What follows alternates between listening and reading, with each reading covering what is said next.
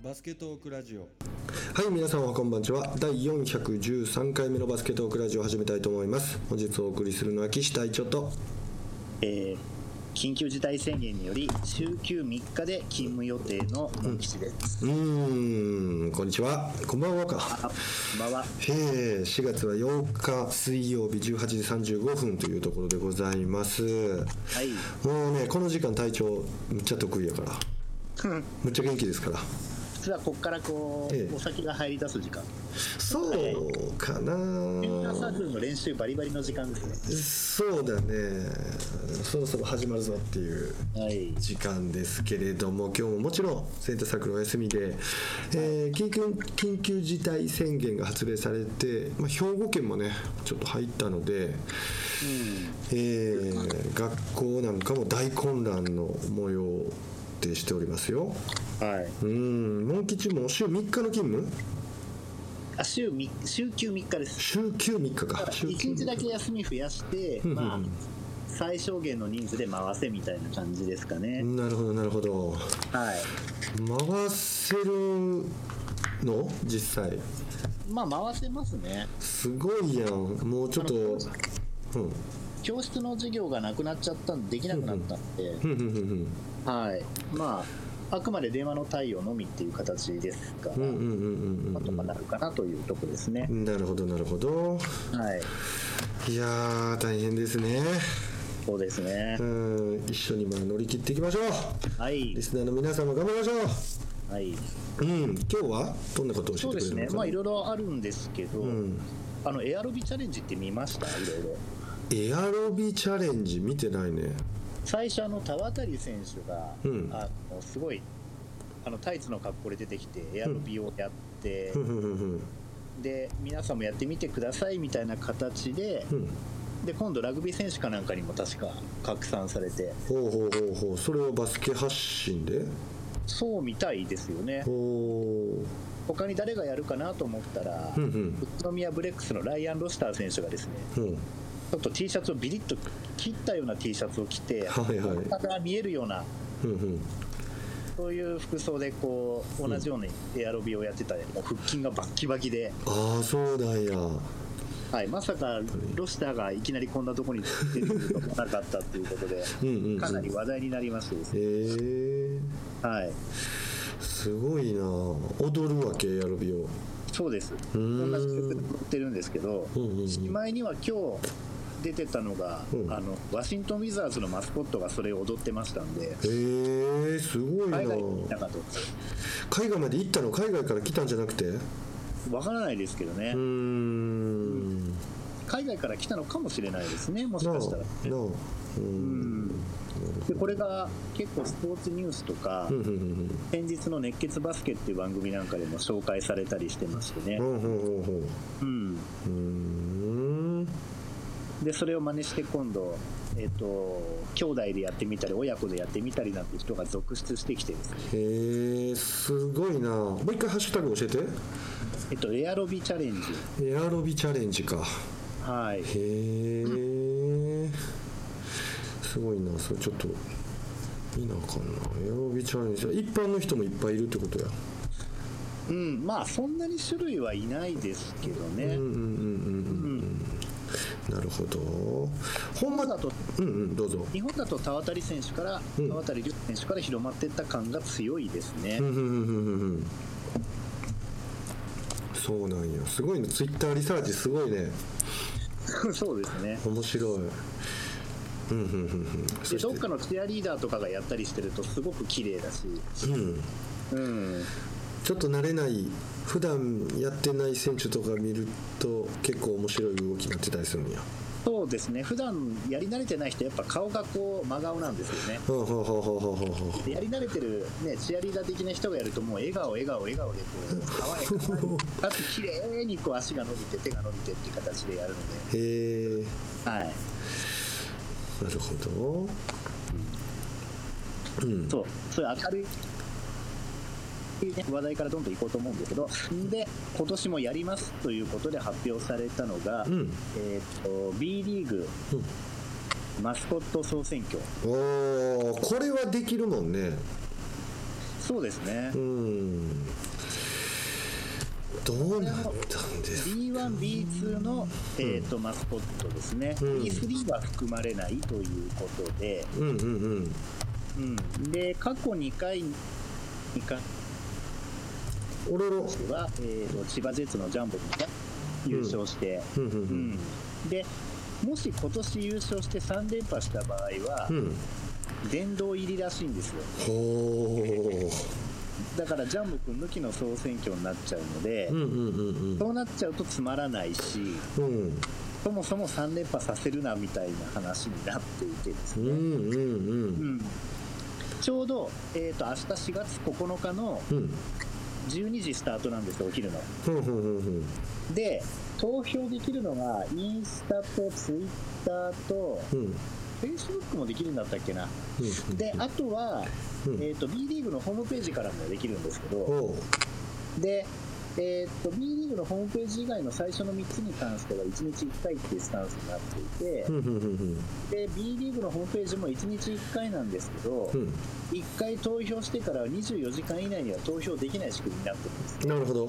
必要としてもね最後の送信ができないみたいな感じになるんですよね、うん、だから、まあ、なるべく多く投票したい人は明日の12時ぴったりぐらいに一旦投票しておいた方がなるほど。ができないし、っていうのがあるのでふんふんふん。っていうのが去年一昨年私も参加しててうん。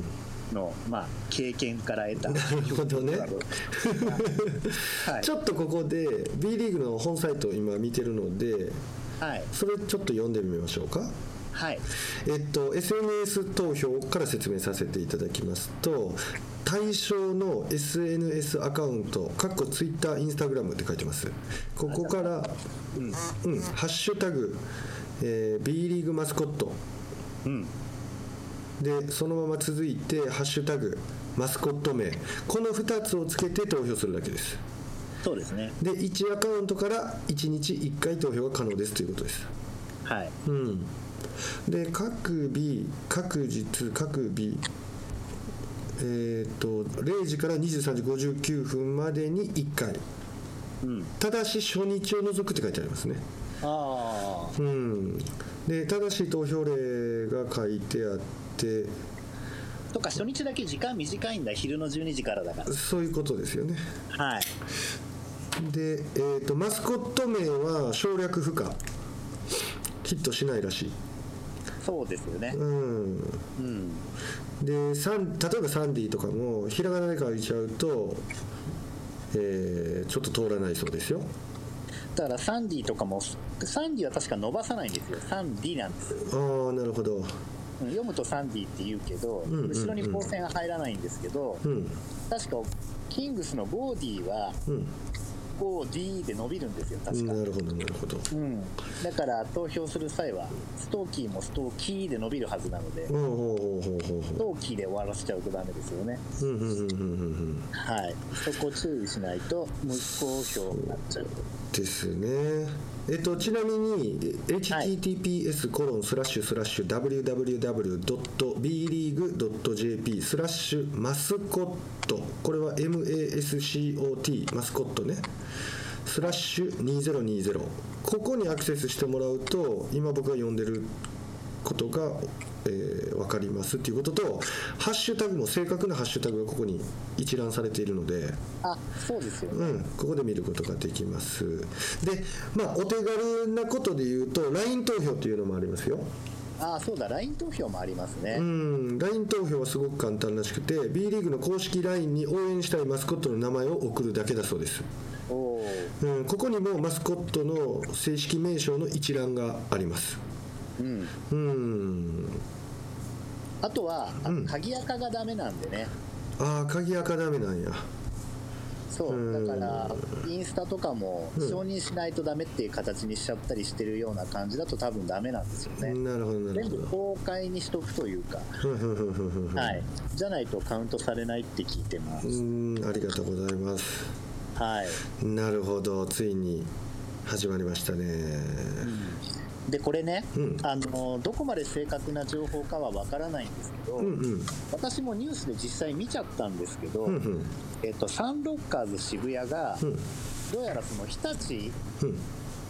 の方からのその分には日立の一応系列みたいな形にはほぼなってるんですけど、うん。えー、とそこが日立が切り離そうとしてるっていうニュースがあったんですそうなっちゃうとううんあのーまあそれこそ優勝候補のサンディってマトットがいるんですけど、うん。まあ、あれは白熊なんですけどね、うんうんうん。あれって日立の白熊くんから来てるので白熊なのでおおなるほど日立から離れることになっちゃうと、うんマスコット変更になっちゃうと思うんですよ。そうだよね。だから、うん。まあそうなっちゃう前に、うん。一度やっぱりサンディに優勝させないといかんっていう声があちこちで上がってるっていうのもありますし、まあ、優勝してもダメなものはダメなん。ですけどね、会社が変わっちゃったら、うん。まあ、東芝のもね、うん。d n a に変わった途端にマスコット変わっちゃいましたから、うん。はいそうねうんさすがに同じの使うのって無理なんでしょうね、きっとうね。ん。やっぱこう密かに厳密ななんか判決みたいなのがあるんやろね。ね大人の大人の事情が。うん。こんなところにまでって話なんですうんけどもね。ねえ。うん。うん。なるほで最近人気が上がってきてるのが、うん。前にちょっと紹介しましたけれども、どうん。えっと、B2 の青森ワッツのデッチうん。クイッキーデッチっていうあの電波のリフみたいなやつですね。うんうんうんうん。あれがすごく最近人気上がってきてちょっとダークホース的な、えまあ、あとはどっ各チームのマスコットとかも今回ベスト10入りを目指しているとか、ー、うんうんうん。まあ、各チームがあのこの1週間ぐらいの間に急にうん。ちょっとマスコット総選挙を盛り上げるべくうんうんうんうん。いろんな動画を上げたりとかですね。活発になってるわけや。うん、ファンの間でも誰々に入れましょうみたいな形の動きが出てきてるようです、へえデッチってどこって言った？青森ワッツです。ね青森ワッツ。はい。へえ前に紹介しましたけどそのデッチのあのブランケットがめちゃくちゃ売れたっていうあのスカッチまで売るのをこうた助けたというかスカッチがそれをこう頭にかぶって歩き回ったりしてうんうんうんうん。何これかわいいそういうところからもかなり広まったらしくてもう即完売だったというね、なるほどあとは先週か先々週ぐらいからちょっとツイッターの中で流行ってるのが、うん。えっ、とねハッシュタグで、うん。えっ、と T リーグマスコットを何も見ずに一発勝ちする選手権とかいうのがあって私も遊んだりしてますけど、うんうんうん要は何も見ないでいきなり書けるかっていう。そうすると結構みんなうまく書けなくてうんうんうんチームによっては新潟アルビレックスなんかはうん。3人の選手にうん。そのチームのそのマスコットの、うん。えー、とアルビレックスだったらアルード君っていうんだったっけな？それを書かせてで全部もちろんちょっとこう変な意味になってるんですけど、うんうんうんこの3つ目はそれぞれ誰と誰と誰が書いたでしょうみたいなことをですね、うんうん。やってみたりとか私も友達と一緒になってこれやって、うん。えー、とインスタストーリーに上げてみたりとかしてるんですけどね、うんうんうんうん。うん。なかなかうまく書けないもんです。いきなり書け言われると。そうやね。これは一発書きっていうのは一筆書きではなく一発書きなわけね記憶を。まそこはね詳しいところは分かんないですけど私はもういボールペンで一発書きしてます。本当に。あの一筆書きってこと？一筆書きです。おおなるほどなるほど。はい。へえ。消しゴムで消しながらとかだとうんうん。いろいろ修正できちゃうっていうのもあるんで、うんうんうんうんうんうん。アルード君なんか難しいよねアルド君はまだ私も書いてないですけど多分難しいです、難しいわもうちょっと特徴があった方がいいな。今まで私が試したのが、うん。えーっとゴーディと、うん。あとサンディとうんうんうんブレッキー。うんうんうんうん。あとロールかな。この4つはうんうんうん。あ夫婦でそれぞれ。おお書いてみたい書いてやってみましたけどね。やっぱ奥さんの方が圧倒的にうまいんですけどああそうなんや。やっぱちょっと見てんねんな。あまりに広すぎてですね。うんうん。あなた書いて笑われます。あそう。書くたびに大笑いされてますけど。うーん。いやーこれは難しいな。あれ隊長って絵を描くときに、うんどこから書き始めます？とうん俺はもう本当に絵心ないから分からんな。うんあのねはい。もう輪郭描いちゃうかな俺。目からとかあ上手な人って目から描くんじゃないの？いや私下手ですけど目から書き今回は書いてる感じなんあですよ。そうなんや先に顔の形書いちゃうと、うん。思ったより顔のかあれがちっちゃくなりすぎちゃったみたいに。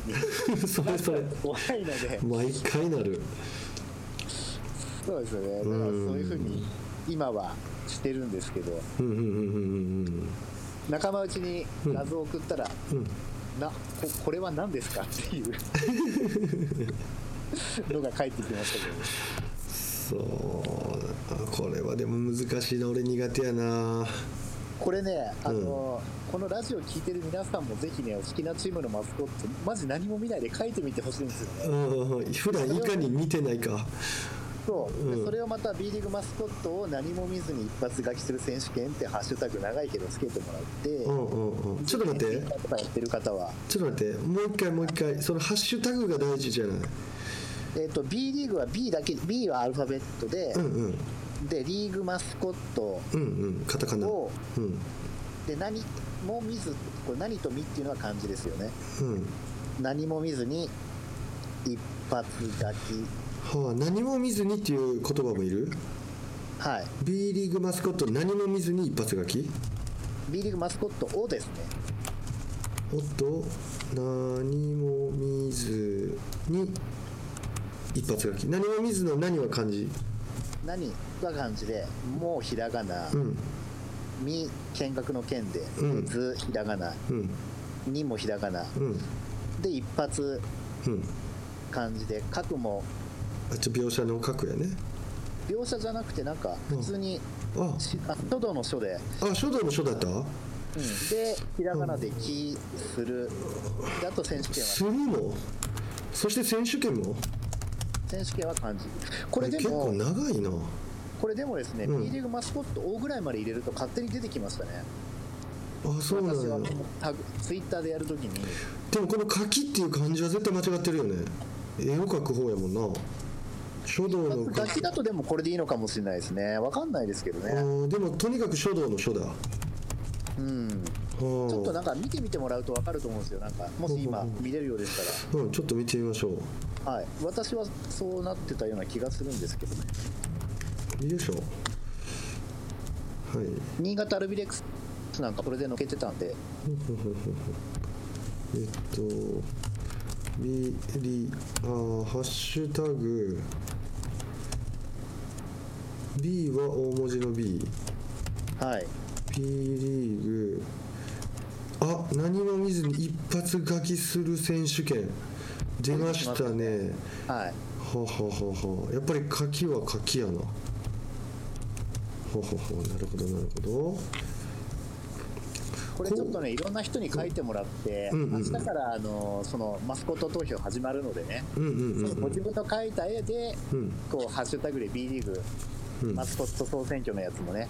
うん。うんうんそれにこううまく当てちゃってもらうといいのかなと思いますうんなるほど。うん、盛り上がると思いますね。両方のタグを入れてうんうんうんやれ。うんなるほどね。ハッシュタグ別に多く入れるからダメってことじゃないですもんね。うんうんうんこれみんなで盛り上げたいですね。うんいいねいいね。これインスタでやると、うん。インスタでこうつながってる人のうん。ごめん失礼。これなっちゃうのよ。どうしてもなっちゃうこれ。ごめん。うん。インスタの場合インスタでつながってる人のやつにメンションつけて、うん。勝手にタグ付けすることはできるんですけどさすがに面識ない人とか勝手に貼り貼り付けて あなたも書いてみてくださいっていうのもちょっと何こいつとかなりそうなので、まあ、ご自分の意思で書いてもらえるといいのかなと思いつつうんなるほどね。でもストーキー書くときはうん。隊長とか青山さんとか、うん松崎選手とかちょっとタグ付けしてうんうんうんう。ん書いてみてくださいとか広めちゃおうかなとか思ってるんですけど。なるほどなるほど。ちょっとやってみようかしらストーキちょっとケント選手書いてほしいな。ーなあ。ストークスの選手にそれをまた広げてもらって。うん、うんうんうんうんうん。うん。いいねいいねそれね、そんなところに盛り上げられたらなと思ってあえてここでもお話しさせていただいた次第でございます。確かに。誰が始めたのかどうかもよく分かんないんですけど。うんうんうんうんうん。モン吉発信でもなんか考えてよ。何かね考えたいですね。ねえ。うん。ちょっとそれは。こ面白いよこの企画、うん。うん、みんな参加できるし。交流ができる。うん。だ私も奥さんに言ったのが、うん。奥さんゆずが好きでうん。ゆずもちょっとしたマスコットみたいなのがあるんですよ、ふん。ふん。ふん。ふん。だからそれを見ないで一発書きするなん。とかっていうのをやってみたらとかうん。うん。うん。うん。多分こん。な時期でね在宅の人多いから盛り上がると思うよみたいな話はしてるん。です確かにはい、なるほど次行きましょうかはい、でさて話は変わってですね、はいはいはいえー私の当たり年が続いているという年をまたいで続いてるとまあそうですね。去年のあの年末のねトニー・パーカーで終わるかなと思いきや今年も結構当たってましてですね、うん。うん、ここであ最近当たったのが2つ、うん。あ3つだ。この前のダブドリの T シャツも当たったので、うん。それ入れたらもう3つとかになっちゃうんですけどすごい。また当たったのが2つ。うん。1つは、えっと馬場選手のうん。テキサスレジェンズのサインですね。う、んうんうんうん。だから背番号18って書いてありまして。おおすごいやん。なんかサインと一緒にサインを書いて書いてる時のうん。カラー写真も一緒について送られてきたんですよ。おー。でこれはティップオフって言って、うん。えっと、私たちコーチ登録とかしてると JBA 登録してると、うん。あのゼビオの冊子が月に1回届くじゃないですか、届きます届きます。うん。あれにうん。応募のあれが載ってたんですよ。ほうほうほうほたまたま。うなるほど。であれって見ないで捨てちゃう人多いのかもしれないんですけどうん。念のためうん。でもパラパラって見るようにはしてて、うん。まあぶっちゃけそのバストラのネタになるようなものも載ってるかもしれないと。うん。要は一般にこう本とか、ネットに出てることとは違うことが書かれてる可能性あるからとう思んってたんですけど、うんうん。いい心がけ。馬場選手のインタビューがはい載ってて、うん。でその馬場選手のインタビュー自体は他の冊子でも見てやことあるような質問内容だったんでう、んうん。うん。まあなるほどなぐらいだったんですけどね、うんうんうん最後にその応募できるって書いてあったんで、うん。はい、応募したら当たったということで。素晴らしい。ちょっと前だったんでもう忘れてましたけどうね、ん。やっぱ応募したら結構当たるのかもしれないね。これはもうねあのうん。シューター打たなきゃ入らないという理論。です、その理論やね。バスケから学んだな。そうです。腕を上げたなそういうことです。あのちょっとこの話のついでに差し挟ませてほしいんだけどはい。ゆきマロンさん連絡取れまして。よかったですよね、えープレゼントを持って帰ってもらうことになりまして。はい。いやーやっぱりねさっきのモン吉の話じゃないですけどこれもう当たりますからほんまに、そうです。ずうん、今のところまあ100%に近いよね。なんか応募企画したら絶対当たると思う。今のところはね。うん。たたくさんご応募いただいたら、まあ、ちょっと漏れる人もいるんですけど、まあ、ほぼ当たるよねこれ。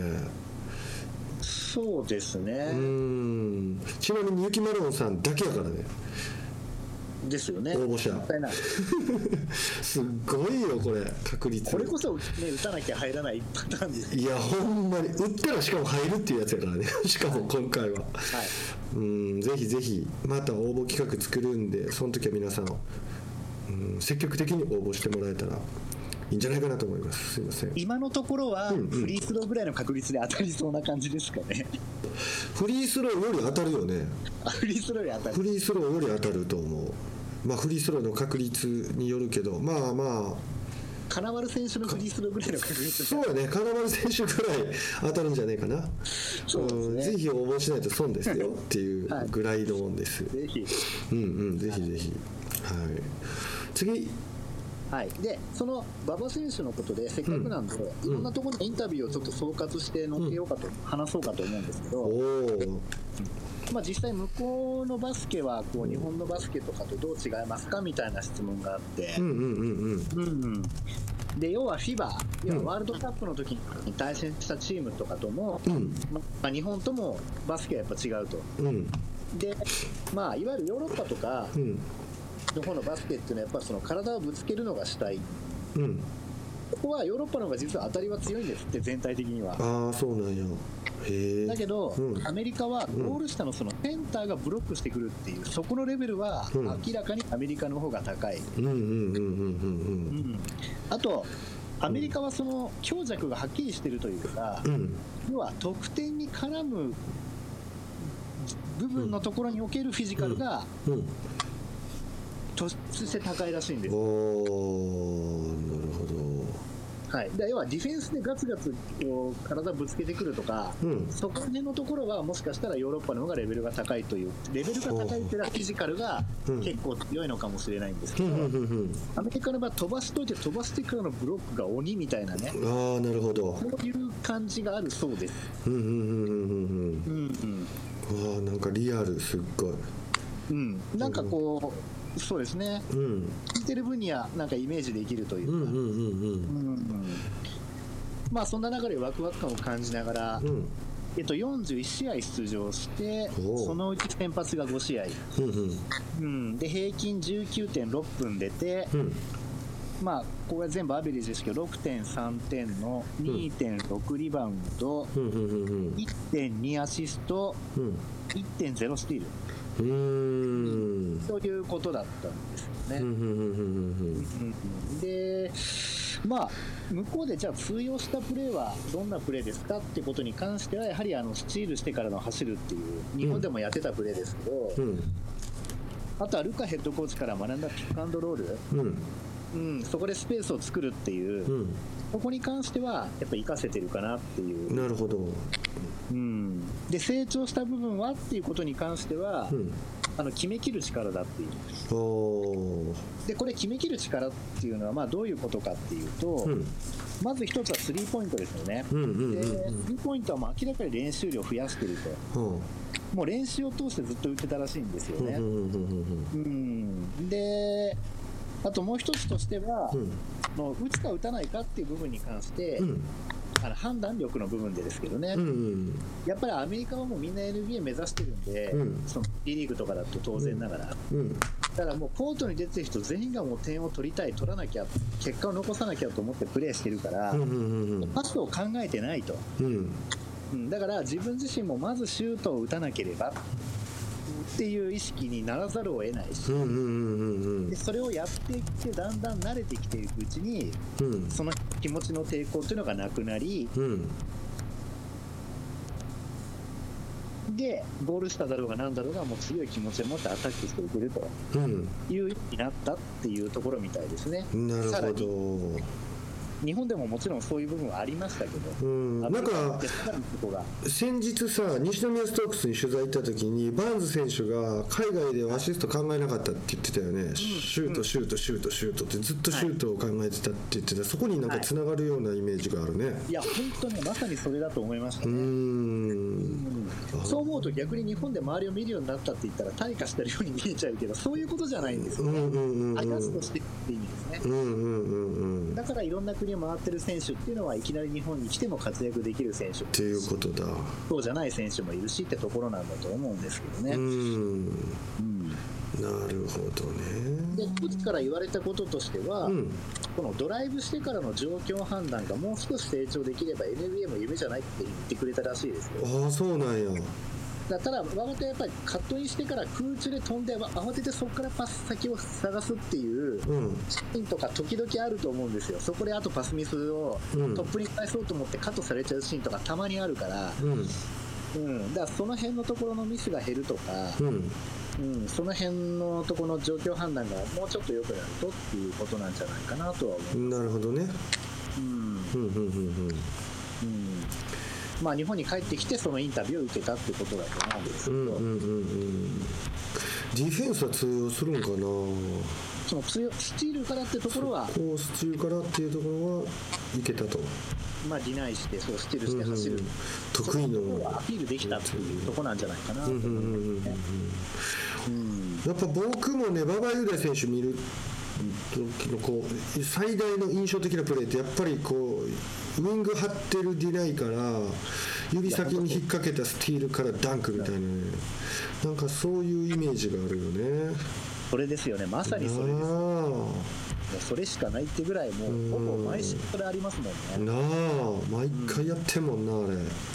だ馬場がついてる人に対してパス出したくないですよねこううやってーん。多分。うん。2秒かからずに失点するもんねあれあれも多分馬場のその間の取り方がうまいというか他の人より一瞬早いからなのかわからないですけど、うんうんうん。多分パスタはあれ通ると思って出してるはず出してるはずやで絶対塞がってたらパス出されへんもんね、うん。でも通ると思って出したりスクリーンの後じゃないかなって僕は思うんですけどね。あとはやっぱりその、うん。本当はスクリーンに引っ掛けてるつもりでもうん。やっぱそこをこう、まあ、すり抜けてくるというかうん。やっぱそこが上手なんでしょうかね。うんうんうんうんうんファイトオーバーが上手というかね。そういうことなんでしょうね。だってあそこ一回センターやら何やレードに引っ掛けてからこう45度からトップの方に上がっていってパスもらうってあそこでのフィールドだから。うん。そうですよね。うーんあるいは相手がスクリーン使わなかったところを狙ってるのかちょっと分かんないですけどね。ね。僕がよく見るのはスクリーンでこうコンタクトがポンってあった後ですよね。ねそっちがやっほとんどですよね。ぱりそのすり抜け方がもうぴったんこのタイミングで出てくるというか。そうですよね。うん。あとその取った後の走力がすごい。ああそうですね。誰が追いつくねんあれみたいな。一生懸命ガードが戻ってるけども無理やもんねあれ。うん。まあちょっとカウンター気味に持っていくから余計に無理なのもあるのかもしれないですけどそうですね。八村選手とかよりも早く見えます早いでしょ鉄砲玉みたいなね。あれで一本もでかいしってなったらもうお手上げですよね。そうよ。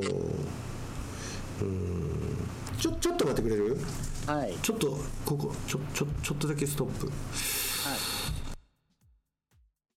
はいごめんお待たせしました、あとは、うん。まあ、あと怖い部分としてはやっぱ集中力を変えたプレーをするとパスが全然回ってこなくなるっていうことはインタビューでやっぱ答えてたみたいえでーどういうことどういうこと？集中点は取れてても、うん。ちょっとミス連発しちゃったりとか、うん。そういうのがあると周りが全然パス出してくれなくなるらしいんですよ、ああ信頼しなくなるんだ。うん、ふんふんふんふんふんふん。えー、厳しいまあそういうところがインタビューの中で書かれてるところですね。ふん、なるほど。うん。まあ、それだけでも伝わってくるところはすごくあるなと。思ね。確かに。昔だけで、なるほど。でもう一つ言うとですね、はい。ちょっと話変わるんですが、うん。もう一つ当選したんですよ。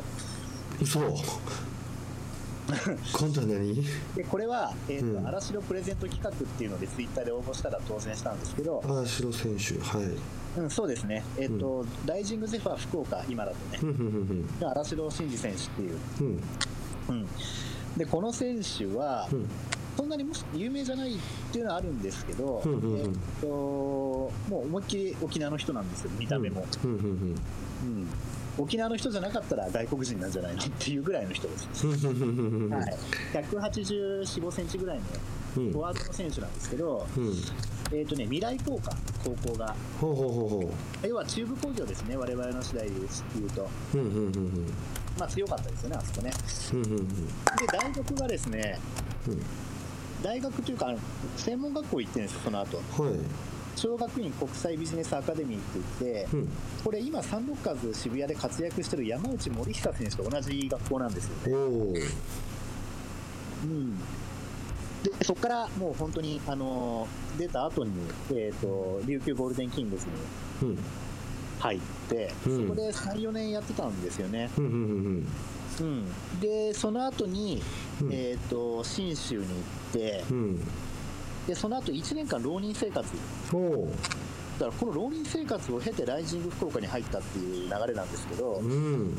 もうやっぱりプロっていることを諦めずにですね、う。んまあ、非常にこうハングリーなうんうん選手で、うん。まあ、プレゼントオスターもありましたけどね、まあうん。そのそういうハングリーさにあやかりたいという感じる部分もあり、うん。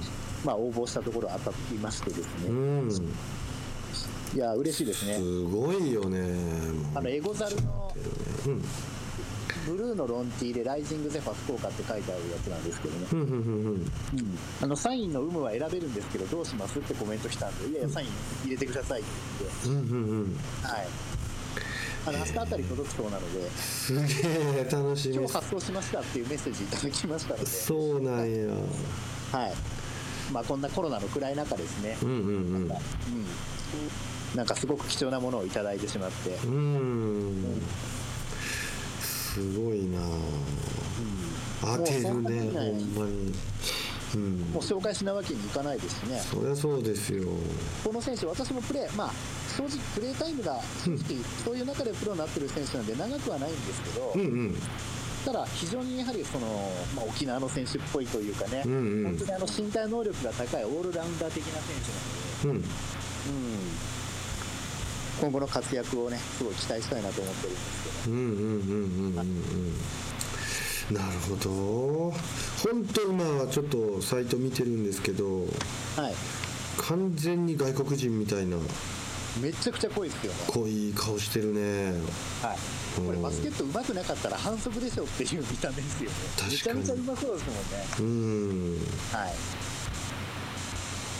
はいはい。ぜひ注目してみてください。了解でございます。はい。で、うん。あとはですね、うん。最近発表されたことと言いますとまず B3 ですね。うん。B3 リーグの一応最終的な順位。うん。うん、で B2 の中で、うん。えー、と B2 ライセンスがもうちょっとダメになっちゃったチームが1チームあるので、うん。えー、と B2 と B3 の入れ替え戦が今回はなかったんですけどね、うん。今回のことで。うん。ですと、1チーム、えーとうん。B3 にいる中で、B2 ライセンスを持っている一番上のチームが来季 B2 でプレーすることになります。うんなるほど。でそれ前提で順位を話していくと、うん。1位がですね、うん。佐賀バルーナーズ。佐賀なんだ。30勝10敗ほうほうほうほうほ2位が愛心 AWR レイオン男ううんうんうん女29勝11敗うんうんで3位トヨタ合成スコピオンズ。29勝11敗うんうん。ただこの2位と3位のチームはうん。おそらくですけど、プロというか企業チームなうので、んおそらく B2 に行くっていうスタンスじゃないんじゃないかなとうん。4月からと思うんです、うん、あえて目指してないというかね。うん。うんまあ大企業のチームだからまあ資金的には問題ないのかもしれないですけど。うんうん。で4位が岩手ビッグブルーズ。29勝11敗。だからこれ29勝11敗が3チームあるんですけどね。うんうん。うんこれはまあ多分直接対決で順位がついてるんだと思うんですけど。うんで5位がトライフープ岡山、うんうんね、あの有名な樋口選手がね、えー、と GM かなんかになってるのかな。あそうなんや。ヘッドコーチだかな、何かチームの中心になってるはずです確か、うんうんうんうんで6位が東京八王子ビートレインズ。うん。21勝19敗、うん。この辺から勝敗が変わってきますね、うん。で次7位が埼玉ブロンコス。19勝20敗、うん。8位が鹿児島レブナイズ16勝23敗。うんで9位が東京サンレーブス14勝26敗。で10位がベルテックス静岡。うん。13勝26敗。11位が岐阜スープス。うん。8勝31敗。うん。で12位が金沢侍で7勝33敗という形になるんですけど、うん。まあ、この中でじゃあ B2 行く可能性があるっていうのは、まあ、完全プロ化してるチームだから佐賀バルナーズか岩手ビッグブルースかうん。トライフップ岡山か多分この辺だと思うんですけど。うんうんうんだこの中で、えーっと B2 ライセンスを持ってるチームがうん。佐賀 B2 ライセンス持ってんのかなこれ。当然目指してるはずなんですけどなんかねさっきちらっと見たらこれ書かれてなくて分かんなかったんですよね。うんうんうんうん。あるいはこれから降りるのかもしれない。どちょっと分からないんですけどうんうん審査がどのタイミングか。うんうんうん。はい。差が取ってたらいいのにねこんな強いじゃなかったらうん。B2 経験のある岩手ビッグブルースうんうんうんうん。になるのかなっていう。うんうんうんうん結構今年調子良かったですからね。うん。うん29勝11敗かううん。いや地域的なことを考えても非常に頑張ってると思うんですよ。確かに。お客さんも集めにくいと思うんですよね、うんうんうんうん。しかも冬場ね。そう。うん。どうやって他の地域の人盛岡市内に住んでる人だったらいいですけどね、うんうんうんうん。っていうじゃあ確かにここれアウェイで応援来るとか言ったら本当にねえそうですよ、大変やで。空港行くまで2時間とか平気なんじゃないの？ね。この辺の人たちってね。うん、大変やと思うわ。練習場確保してもね移動に時間かかったりいろいろ大変なこと抱えてると思う、なあ余計応援したくなるね。まあその辺は鹿児島レブナイズとかね、うんうんうんこうんうん。の辺なんかも多分そういうのはすごいあると思うんですけど。そうやんなうんほどまあそういうことでどどっかのチームが上位のどっかのチームが B2 ですね。はい。あとは、えー、とこの女子のダブルリーグの件なんですけど、うんうんうん。うん。まずは、えー、とダブルリーグアワ年間アワードというかうん。発表になったんですよね。第21回。21回。うん。でまずベスト5が、うん。えー町田瑠唯選手。うんで渡辺彩選手うん。私この渡辺彩選手大好きなんでね嬉しいですけどおね、ーであと宮沢由紀選手渡嘉敷ラム選手高田真希選手、まあ、この辺はちょっと鉄板と言うべきかうんうんうんとうん。いうところですけど、うん。でこの高田真希選手が、うん。まあ、最近テレビなんかにもねよく出てくること増えたなっていう印象あるんですけど、うん。あの会社立ち上げましたね。ああそうなんトゥルーホープっていううん。会社を立ち上げて、要はスポーツ教室とかイベントとかうん。を開いたりしながら、うん。要は競技を活性化していきたいっていう理念のもとで,、うんうんうんでちょうど今日の6時半ちょうどバストラ始めたぐらいの時に、うん。第1回の何かイベントだか何かを発表するとかなんとかってツイッターに出てますので、はい皆さんぜひ見てみてください。まだ私も見てないですけど、何やるのかちょっと楽しみよくね最近トレーニングの様子とかねインスタライブに上がってきてますね。うーん。確かなんかのテレビでやってますけど高田真希選手って空手すごい強いんですよね。あそうそうそうそう。僕それ見た見ましたよね、うんなんか BS でやってたんじゃないかな。うん。えっとあれすごいですね。中学まで空手だったんじゃない？小学校の時全国何位とかそんなレベルで強かったらしい。うん。やっぱりね、うん。うんこう別のスポーツもやるのがいいですよね。うんやっぱり体の使い方とかって全然違うから。うん。うんやっぱり必要なんかもよく男子バスケだとアメフトがね、うん。いいとかなんとかよく言われましたけど、まあ、これってやっぱり海外独特のシーズン性が成し得る部分っていうのもあるっぽいんですよどうやら、うんなるほど。もちろんそれだけじゃなく本人の努力はもちろん前提としてあるんですけど、うんうん。環境として、うん。ね、ただちょっとかじるだけだとあんまり意味がないと思うので、やうん。はりシーズン制で2つのスポーツを楽しめたりする環境がうんあるっていうところですよね。うん。うん。まあ、それを真似しろってわけじゃないんですけど、まあ、良さとしてはそういう部分があり、そう何らか体の使い方に影響してると思うわ。うん、うん。結構私の同世代の有名なある選手なんかも、うん。誰かに聞いた話でしたけど、うん。あんだけバスケ天才的にうまいのに泳げないとか言われたとか聞いたことあるんですけど、うんうん。結構バスケすごいけど他のスポーツ全然できないんですっていうのが結構有名な選手の中にいましたよね。うんうんうんだから、うんあの人がうん。ジュニア期の時にうん。もっといろんなものを経験しとくと、うん。他のスポーツ行ってもうまくいったんじゃないかっていうようなね、うんうんうん野球選手かなんかに結構割とそういうタイプ多い傾向があるような気がするんですけどね。うんうん。まあそういったところもね今いろいろ改革していく中でうん。いい意味で変わってってくれると面白いなと思いますが、確かに。うん、で話戻すと、はい。今最初ベスト5をお話ししてうん。で、えーっとルーキー・オブ・ザ・イヤー。うん。これ私ねあのビッキーズの小笠原選手かと思ってたんですけど、うん。違いました、うん。えーっとまだアーリーエントリーでしたしね。うんうんルーキー・オブ・ザ・イヤーは、えーっとトヨタ紡織のうん。東堂七子選手、うんおお東堂七子選手。これアンダー18の女子とかで、うん。えー、とアジアの準優勝経験があっておお札幌山の手出身なんですよ。あ札幌山手なんや。で174センチとかのフォワードでうんうんうん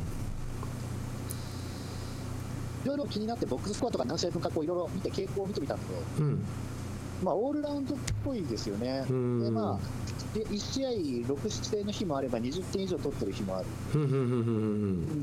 だから、その時の状況に応じてプレーしてるのかなっていう気はしますがただ安定してるのがリバウンド数で5、6本大体毎試合取ってますね。おおなるほど。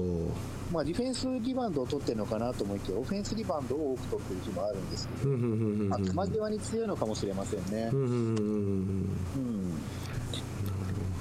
でその選手をリクルートしてきた、えーとコーチ・オブ・ザ・イヤー中川文和君さん、うんうんうんうん。うん。で今回、確か4位ぐらいに入ってましたからね、トヨタ紡織、うんうん。その中に当然、中川さんの采配や東堂菜々子選手の活躍がうん。あると、なるほど。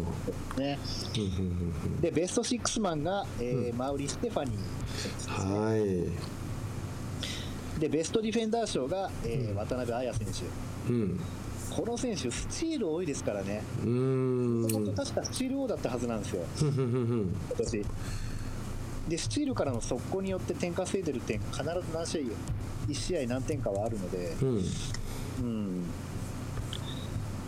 まあそういうこの前はね確か各部門のトップをご報告させていただいたと思うんですけど、今回アワードの方で、なるほど。スティール39うん、渡辺あれ全部で何試合でしたっけ、えっとね。ね各チームと2試合ずつゲームは16試合。っだから毎試合 2, 2本かそれ以上やってるってことですよね。ていうことになりますよね。えこんなことない、そんなあ16試合に出場やね。個人的に。ああうん、なそのチームとして何試合あったのか知らないけど。まあまあでも16試合っていうことやね。でも出ないってことはないと思うんですよね。怪我でもない限りね、うんうんうんうん。うん。で東堂菜々子選手16試合。うん。スティールがスティールが33だって。うんうんうんうんだから渡辺選手の39に近いよね。ルそう東堂選手ありながらそうだ。あとスチールも毎試合のようにありましたね。すごいね。へうん、えすごいすごい。うん。楽しみやね。で一方で気になるニュースとしては、まあ、うん。うんいわゆる移籍リストですよね、うんうんうんうん。まあ、日々こう更新されてってるんですけど、うんうん。結構ね目玉の選手うんが移籍リストの対談発表されてるっていう意味合いなんですよね、うん。うん、それでまずトヨタはうん。有名なの水島咲選手と森ムチャ選手、うん。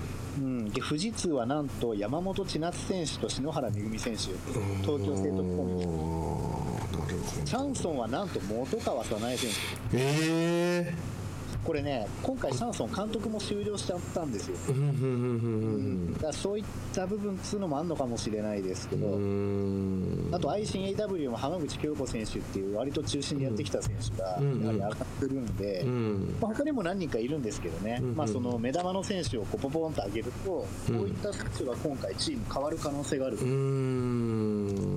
なんかごっそり勢力図が変わるのかなただまあ見てると今オリンピックの候補に入ってる選手はこの中だと本川選手ぐらいにはなってるんうんですけど、うんうん本川選手ちょっと衝撃。衝撃ですこれ。だなあ。からもしかしたら、ん。シャンソンとして成績いまいちだから、うん。トヨタとかね。うんそういうオリンピックの代表のメンバーがいるチームに行きたいっていう感じなのかもしれないですね。う、んうんうんもしかすると。うんうんうん合わせのレベルがちょっと違っちゃうから代表行った時。うんうんうんうん。確かに。なるほど。で山本千奈選手なんかはね前回のオリンピックの時にねう、ん。予選ではスタメン。本戦だとちょっとあのねスタメン入れ替わっちゃいましたけど、うん。うん活躍したくらいの選手ですからね、うん。本当はチャンスあれば伺ってるという気はしますから。うんうんうん確かに。これもびっくりだし水島咲選手だってねいやほんま。トヨタやめちゃうの？という感じでちょっと。うんう。んバリバリスタメンで活躍してんのに。ねえ。うん。これちょっとまた先が分かったら紹介してくださいよ。ね、だってトヨタ抜けたらだってね。うん試合使われてないわけじゃないのに、うーん。あと個人的にはあのデンソーのイジュー選手なんかもね、うん。試合も出てないからちょっと気になりますけど、うんうんどっかいなんか、うん、移籍しちゃうかもしれないし、うんうんうんなん。かそういうところもすごく注目ですけどね。うんまあ、B リーグの方もね、うん。今ちょっとこうしてるような時間もないし、うん。多分メンタなんかもできない状況だと思うんでね、うんうんうん。だからまあ、レギュラーシーズンとかも全部終了しちゃってるとはいえ、今、いきなりね、うん。どうのこうのってニュースは出にくいんじゃないかなとは思うんですよ。うんうんうんだ海外の選手だけはもう帰国するのを機に契約一旦解除みたいになってたりするみたいなので、うん。今のところそういうふうに契約満了のお知らせって外国人選手ばっかりなんですよね。うんごめん。まあうん。まあ、これからその辺も少しずつニュースになっていくんじゃないでしょうかね。うんうんうんうんうんうん。まあ、今日の私からはこのぐらいではあります。うんなるほど。ありがとうございます。よし。いやーこれじゃあ本当なんやろな。うん。ごめんなさいいい。ですよどうしてもねなんかこの収録多分聞きやすくはなったんじゃないかなと思ってるんですけどはい。こうすると LINE が入った時の音が今のところ消せないという状況になってましてうんんならないんじゃないかと思うんですけどね。まあそれだったらいいんだけどそして僕からはやっぱりちょっとモンキさんほら、僕たちが今画策して動いているはい。インスタライブでございますよ。インスタライブですね。ねえちょっとこれを今からやろうよちょっと。できる時間、食事取ってないんじゃないの？あ、まあ、そうですね。今からその練習じゃなくて、練習練習。あ、練習練習だけど公開するでしょ。あ公開にはなっちゃいますもんね。なっちゃうから一応練習を今から上げるってこう言っておきましょうよ。ね。うん。でちゃんとやるときに、うん。あのー告知を、ねあのー何時からみたいな。そうですね、インスタとかツイッターとかで、私個人のや、うん。そのバスケットークラジオの方のね、インスタやツイッターの方からうんうん上げますんで、うんうんうんこれね、本当にあのバストラのメンバーだけで、うん。ただコメしたりとかやってるだけですと、非常に悲しいものがある、言うんじゃないよ。ただ LINE やってるのと同じになっちゃうんで、やめろ。これ、皆さんぜひ覗いてください。本当にね。コメコメント入れてほしいですよね。本当にコメント欲しいね。モン吉みんな言うなよ。いや、それでいやコメントくれた方の中からとかなんかやればいいじゃ。あそうしましょうか。記念すべき第1回をにコメントくれた人には、はい。えー何かグッズをプレゼントしましょうよ。そうですね。ね。そうしましょうそうしましょう。はい。でやっぱり今回ゆきマロンさんの時もそうやったんですけど結局こう個人情報を扱うようになっちゃうじゃないですか。えーこれのやり取りって LINE のメッセあ LINE ちゃうインスタのメッセージとかでダイレクトメッセージでもらったらいいのかなインスタはその機能あるもんねはい。あそれでいきましょうかいやー本当ねゆきまろんさんには大変ご迷惑をおかけしましたけれどもやっぱ個人情報を扱うとなると結構ナーバスになるし、うん、どうしようかなと思ったりしてたんですがインスタの場合はインスタにコメントしてもらってはい。で、えースタッフから今度、まあ、みんなあのアカウント入れるからね。みんなが返信できると思うんで返信してもらって、そこのダイレクトメッセージで情個人情報をやり取りしてもらって商品を送ると。こういう流れでいきたいと思いますんでぜひ参加してほしいと思います。はい。じゃあモンキッちゃん今日はこれぐらいにしておきましょうか。そうですね。はい、えー皆さんも413回目のバスケットオークラジオ楽しんでいただけましたでしょうか？コロナに負けず頑張りましょう本日お送りしましたのは隊長とモン吉でした。See you next time. バイバイ。